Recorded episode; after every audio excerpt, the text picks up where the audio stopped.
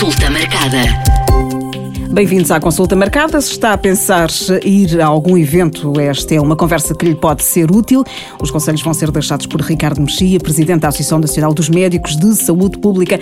Olá, Ricardo. Já podemos pensar em ir a eventos culturais e desportivos, mas ainda temos um grande mas. Mónica, eu acho que é importante que as pessoas percebam que há um conjunto de atividades que neste momento não estão uh, impedidas de se realizar, dependendo também da zona onde as pessoas estão, mas uh, que têm que manter algumas cautelas. Infelizmente ainda não voltámos a 2019 e, portanto, temos que manter aqui algumas uh, medidas que permitem reduzir o risco de transmissão da doença e, simultaneamente, podermos usufruir desses eventos, da companhia de alguns amigos, de forma segura. e, portanto, desde logo, assegurar que quem pode ser vacinado o faz, não é? Portanto, obviamente, mais uma vez, reforçar uh, uh, o interesse das pessoas estarem vacinadas e que isso lhes confere uma proteção importante. Apesar de tudo, a vacina não evita que as pessoas se infectem, evita sim as formas graves e também, de alguma forma, reduz um pouco a possibilidade de disseminar a doença. Portanto, é fundamental que as pessoas se vacinem. Contudo, estar vacinado não é carta verde para fazer tudo como se não existisse pandemia. Infelizmente, nós até sabemos que, com o aumento de algumas variantes, temos que ter cautelas uh, adicionais. E, portanto, Há alguns eventos que podem decorrer, as pessoas podem encontrar-se. Continua a ser verdade que devemos evitar grandes ajuntamentos uh, e, portanto, é, é, esse é um dos aspectos importantes. Tentarmos reduzir o tempo de exposição, ou seja, uma exposição muito prolongada naturalmente tem riscos maiores do que uma exposição mais curta. Privilegiar os eventos ao ar livre. Sabemos que a doença se dissemina muito mais em espaços fechados e mal ventilados e, portanto, quando pudermos reunir ao ar livre, e Portugal, felizmente, é um país propício a isso, temos uma meteorologia ótima e podemos usufruir do exterior com hum, quase toda a frequência, não é? E, portanto, é, é, muito útil essa, essa circunstância um, e, e, de facto, ter, eh, manter aquelas regras uh, sempre que possível, uh, manter o distanciamento físico, a fazer uma boa higiene das mãos, manter a etiqueta respiratória, a questão da máscara também, sempre que possível. Naturalmente, se estivermos a consumir alimentos ou bebidas, não podemos ter, mas se não o estivermos a fazer, o uso da máscara pode também ajudar a reduzir o risco. Outro aspecto que me parece também importante, do ponto de vista da, dos eventos ou das concentrações de pessoas, é fazermos teste. Ou seja, mesmo as pessoas vacinadas devem, de facto, fazer um teste, porque um, permite identificar eventuais casos assintomáticos e que uh, podem gerar cadeias de transmissão. E, portanto, ninguém quereria, uh, no contexto de um evento que se quer de celebração, de, de, de convívio, depois, no, no, após esse evento, um, constatar que de facto houve um conjunto de pessoas que são nossas amigas, que são da nossa família, que acabaram por se infectar. Portanto, testar antes desses eventos pode contribuir uh, de forma importante para reduzirmos o risco. Só sinalizar que mesmo as pessoas vacinadas podem e devem ser testadas. E, portanto, é muito importante que haja essa percepção. Se todos cumprirmos estas regras, eu acredito que vamos poder uh, desfrutar de várias atividades ao longo deste, uh, deste período, deste verão, e que, um, enfim, temos muitas saudades da, da, dos grandes eventos, das grandes concentrações, até dos grandes festivais. Infelizmente, esses provavelmente não vão poder ter lugar ainda este verão, mas uh, uh, pequenos uh, grupos de pessoas ao ar livre podem reunir, diria, com um risco relativamente baixo se cumprirem aquilo que são as recomendações dadas pelas autoridades. A testagem é obrigatória em alguns eventos, mas noutros não. Por exemplo, ir ao cinema não é obrigatório ter um teste negativo à Covid-19 e, e também aqui é preciso algumas cautelas. Sim, sem dúvida, mas no cinema, além de mantermos algum distanciamento, fruto da disposição dos lugares, temos também uh, a questão da máscara colocada, não é? Portanto, há, há aí um fator que permite reduzir o, o, risco. É certo que os cinemas são, na sua esmagadora maioria, espaços fechados, mas apesar de tudo costumam ter uma ventilação uh, robusta. Portanto, uh, os próprios cinemas sabem disso e reforçam também aquilo que é a ventilação mecânica, portanto, os sistemas de climatização estão a, a aumentar aquilo que é a renovação uh, do ar, precisamente para reduzir o potencial de, de, transmissão. Mas, mais uma vez, manter a máscara, manter a distância uh, e, e, desfrutar da, da, enfim, do filme que, que, se pretende ver. Uh, acho que é a cultura como se tem sido dito, não é? Uma das áreas que mais impacto teve, mais uh, suspensão teve das suas atividades, mas desde que as regras sejam cumpridas, a cultura é segura, a cultura permite uh, que se usufrua da, uh, da sua diversa oferta em condições de reduzir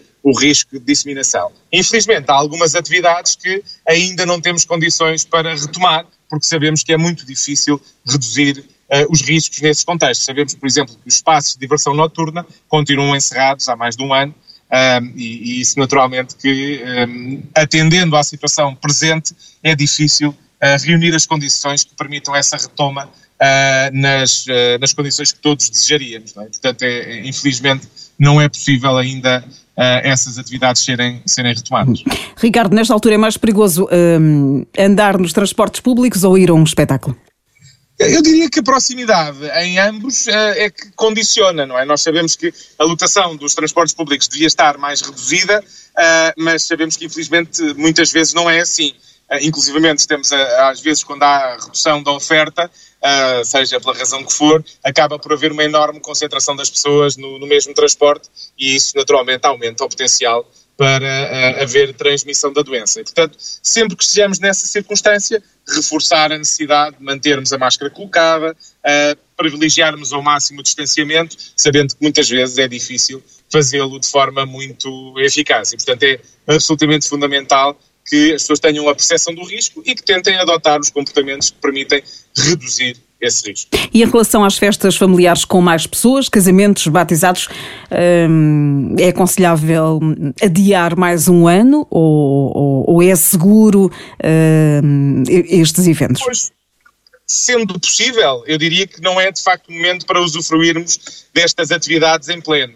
Agora, sabemos que as pessoas já adiaram do ano passado para este, e obviamente que sentem também a necessidade de seguir com, a, com, as suas vidas. Mas estes eventos até acabam por ser aqueles em que provavelmente maior risco temos entre aqueles que são possíveis, porque acabam por ser uh, eventos tipicamente longos, não é? Um casamento, um batizado dura tipicamente várias horas, uh, são pessoas com quem temos enorme proximidade, a nossa família, os nossos amigos, e portanto acabamos por baixar um bocadinho a guarda, deixar de nos preocuparmos tanto, e, e, portanto, sabemos que, infelizmente, houve um número relevante de surtos, com alguns até com dimensão apreciável, de quase uma centena de pessoas, uh, associados a esse tipo de, de, eventos. E, portanto, eh, apesar de ser uh, algo que nos dá uma enorme satisfação, convivermos com os nossos amigos e familiares, é de facto importante ter a noção de que é um evento provavelmente com risco elevado e que devemos adotar todas as medidas que forem possíveis para reduzir uh,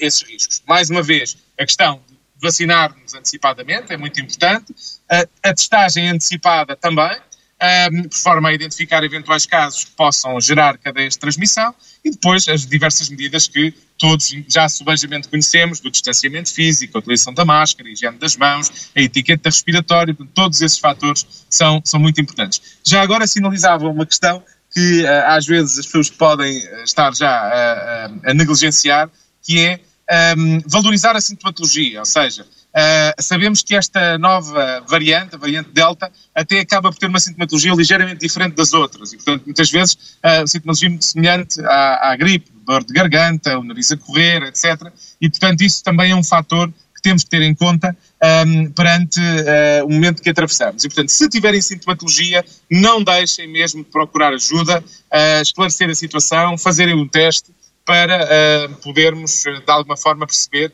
o que é que está a, a afetar-nos. É fundamental que as pessoas valorizem os testes e continuem a fazê-los para reduzirmos o potencial de transmissão. Alguém sintomático, tendencialmente, deve evitar um, participar em almoços, jantares, reuniões de família, uh, precisamente pelo potencial de disseminar uh, a doença. E já, e já deixámos muito falar de, de sintomas, uh, ultimamente deixámos falar de, de, dos sintomas. sendo que, é, que são os eventos mais, mais perigosos nesta altura, o melhor mesmo e a opção mais, mais segura seria mesmo o adiamento, Ricardo. Sem dúvida, eu acho que é, essa é, é a questão. Até porque são sendo, enfim, casamentos, batizados, etc., sendo eventos tão especiais, uh, naturalmente que as pessoas querem usufruir deles em pleno. E infelizmente, neste momento, a pandemia, seja por limitações de lotação, seja por todas estas regras que devemos cumprir para minimizar os riscos, acabam por não nos permitir uh, usufruir de, de, do evento ou de, desse momento na, na totalidade. E, portanto, podendo, eu diria que adiar acaba uh, por ser a melhor uh, solução, a solução mais segura e que nos permitirá, no futuro, desfrutar em pleno dessa, dessa comemoração, dessa atividade. Que verão vai ser este 2021? Não vai ser nem igual ao de 2019, nem igual ao de 2020? Pois, eh, seguramente igual ao de 2019 não será, fruto ainda da presença da pandemia e até, como sabemos, em Portugal ainda com uma incidência uh, importante. Quando comparamos com o, o, ano anterior, o ano 2020, que já foi fortemente condicionado pela pandemia, o que constatamos é que estamos agora pior do que estávamos uh, no período homólogo, ou seja, no mesmo momento há um ano atrás.